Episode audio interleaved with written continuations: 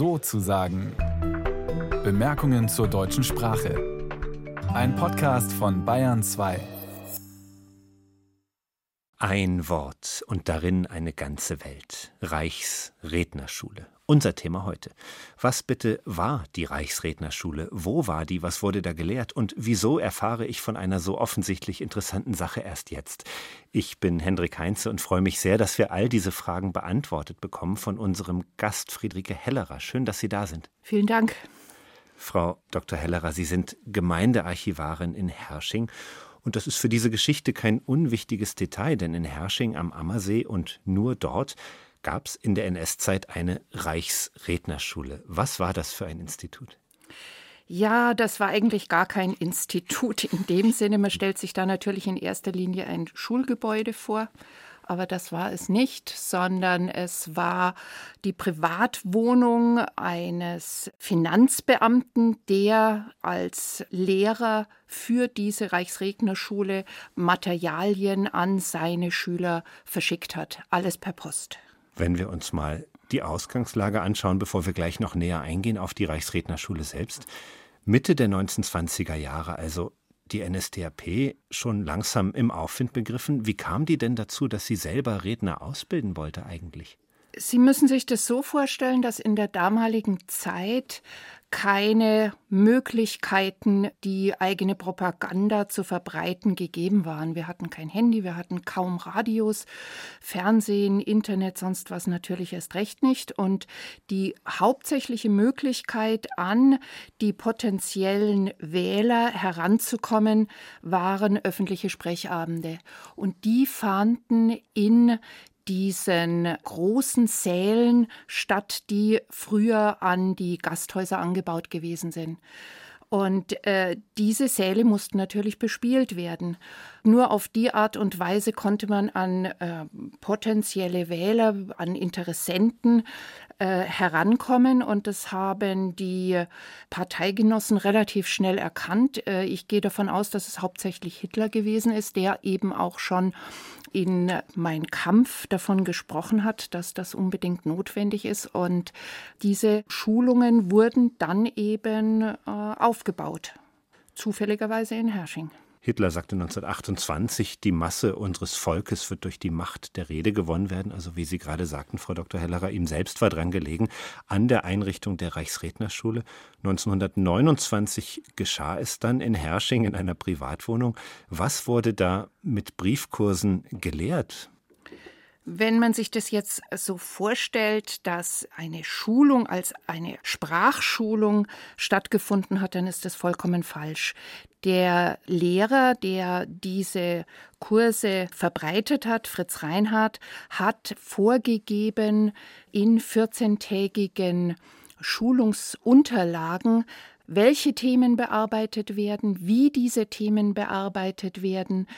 Er hat damit dafür gesorgt, dass eine gewisse Qualität natürlich bei den Rednern gegolten hat und die Propaganda in ganz abgelegene Regionen kommen konnte.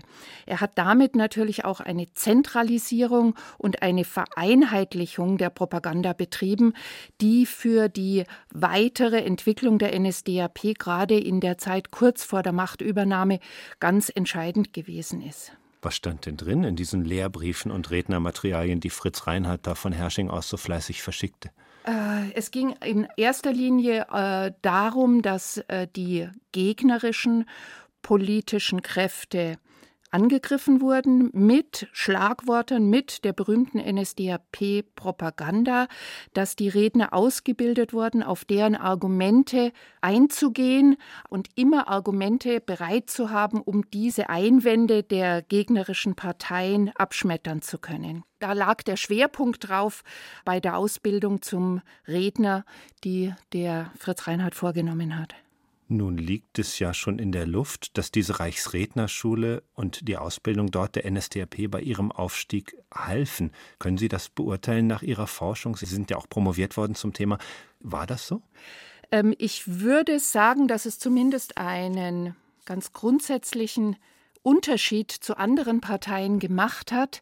Ich habe eine Reihe von Unterlagen eingesehen im Hauptstaatsarchiv, in denen äh, immer wieder von vielen Veranstaltungen vieler unterschiedlicher Parteien vor den Reichstagswahlen die Rede gewesen ist. Aber im letzten Augenblick sind diese Sprechabende abgesagt worden, weil keine Redner da waren. Nur die NSDAP konnte diese ganzen Veranstaltungen durchziehen, weil sie eben genügend Redner hatten sagen was also, wie es wahrscheinlich gewesen ist. Es hat der NSDAP sehr geholfen. Es hat ich, unserem Land die braune Pest eingetragen. Ich, ich würde das schon so sehen. Ich habe auch Unterlagen gefunden, zum Beispiel vom preußischen Innenministerium vom Mai 1930. Und auch darin wird erwähnt, dass diese systematischen Schulungskurse dazu beigetragen haben, dass äh, die Säle durchweg überfüllt waren und die Teilnehmer äh, mit viel Beifall der Partei beigetreten sind. Mhm. Sie schreiben in Ihrer Dissertation ja auch, äh, die NSDAP hatte sich damals vorgenommen, Dörfer und Kleinstädte propagandistisch zu bearbeiten. Das wurde erst durch die große Anzahl von Sprechern eben möglich. Wie viele Redner sind denn da ausgebildet worden in dieser Herrschinger Rednerschule? Äh, Fritz Reinhardt, der diese Rednerschule betrieben hat, hat selbst von sich geschrieben, dass er 6000 solcher Redner ausgebildet hat. Und das ist doch eine ganz gewaltige Anzahl und diejenigen, die Reichsredner, Gauredner gewesen sind, die konnten von dieser Tätigkeit leben. Die haben so viel verdient. Nun fiel der Name Fritz Reinhardt schon zweimal.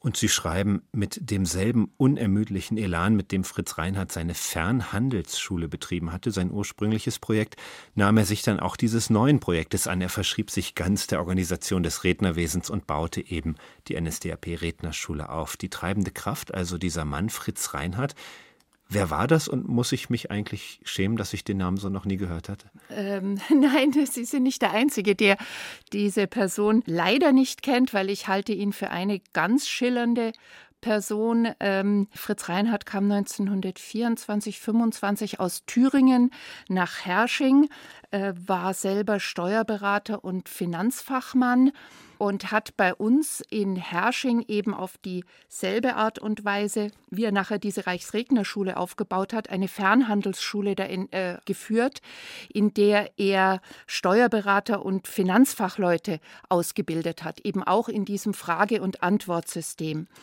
Und er war seit 1904 oder 25 in der Partei überzeugter Nationalsozialist, hat die Ortsgruppe Hersching der NSDAP gegründet und war erster Gauleiter von Oberbayern bis, ich glaube, 1930. Und äh, Fritz Reinhardt hat eben diese Rednerschule aufgebaut mit dem Segen von Himmler. Er war also mit Himmler und mit Gregor Strasser befreundet, hat sich damit die Eifersucht, wenn nicht sogar den Widerstand von Goebbels zugezogen, wurde dann auch 1930 Reichspropagandaleiter II wie sich das nannte. Goebbels war Reichspropagandaleiter I kam aber immer mehr in, in äh, Gegensatz zu Goebbels und hat 1934 das letzte Rednermaterial herausgegeben. Da hat er also aufgehört mit dieser Schule und hat sich nur noch als, nur in Anführungszeichen, äh, nur noch als Staatssekretär im Reichsfinanzministerium betätigt, war dort der zweite Mann und war zuständig für ja, die Ausbeutung der Juden letztendlich, die die Finanzverwaltung ja in erster Linie betrieben hat. Also man sollte ihn kennen, aber man kennt ihn nicht. An der Reichsrednerschule in Hersching wurden ausgebildet um das Jahr 1930 herum Reichsredner, Stoßtruppredner, Gauredner, Kreisredner, Fachredner. Damals, in Anführungszeichen, galt ja noch das generische Maskulinum. Aber wenn man jetzt so draufschaut, 2023, fragt man sich ja automatisch, waren das ausschließlich Männer? Gab es da gar keine Frauen? Es gab ganz wenige Frauen, die auch äh, eine Rednerausbildung hatten. Dazu gehört die Reichsfrauenführerin Gertrud Scholz-Klink, die hat eben auch äh, Reden gehalten. Und bei uns im Landkreis Starnberg war es die äh, Sibylle von Truffel, die war die Kreisfrauenführerin. und auch die hat Reden gehalten. Aber es waren sehr wenige. Ich habe meiner Frau von dem Thema erzählt und die wollte sofort wissen, ob das denn eigentlich damals egal war, wer da genau auf die Kundgebung kam und was sagte. Heute heißt es ja, Scholz ist da oder Lindner kommt oder Grußwort von Sarah Wagenknecht. Das war damals nicht so. Da kam einfach einer, der den Bauern da die Grundsätze der Partei nahebringen sollte. Ah ja, nein, die waren auch Promis. Also die Gauredner oder die Reichsredner waren auch Promis. Die waren schon bekannt, zumindest in NSDAP-Kreisen. Und ähm, wenn Sie sich das vorstellen in einem Landkreis, dann war natürlich auch jemand wie Franz Xaver Buchner, der der Kreisleiter gewesen ist, der auch eine Rednerausbildung hatte und der eben auch Reden hielt, nicht nur hier im Kreis, sondern auch in den anschließenden Kreisen, war auch eine bekannte Größe.